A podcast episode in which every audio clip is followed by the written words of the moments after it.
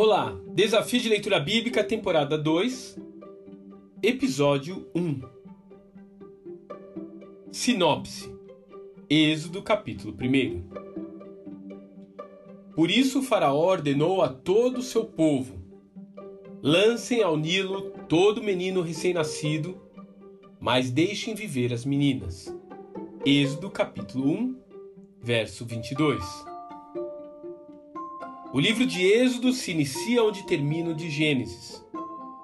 E de fato, ele faz um link com a chegada dos descendentes de Jacó ao Egito e dá um salto de 400 anos para iniciar uma nova narrativa, cujo ponto alto será o equivalente ao dia da independência de nosso país a libertação de Israel das garras do Egito.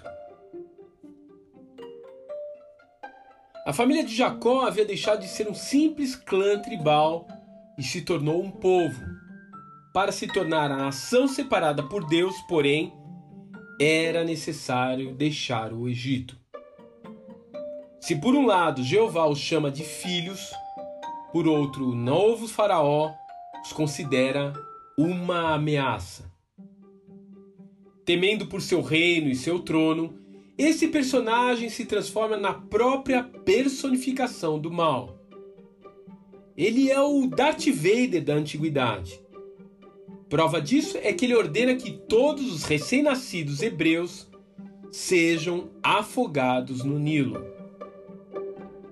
Mas o Eterno ouvirá o clamor de seu povo e aproveitará o coração endurecido daquele tirano para mostrar todo o seu poder nessa e nas gerações futuras. E assim termina a primeira parte deste livro. A segunda parte da história deveria ser apenas a narrativa da jornada dos filhos de Abraão até a sua terra prometida. Porém, ela acaba nos trazendo uma lamentável conclusão. De fato, assim como Faraó, Israel também possui um coração de pedra.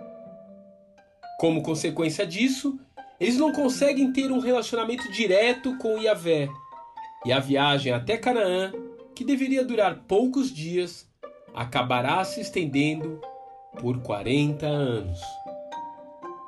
Como tem estado o seu coração nos últimos tempos?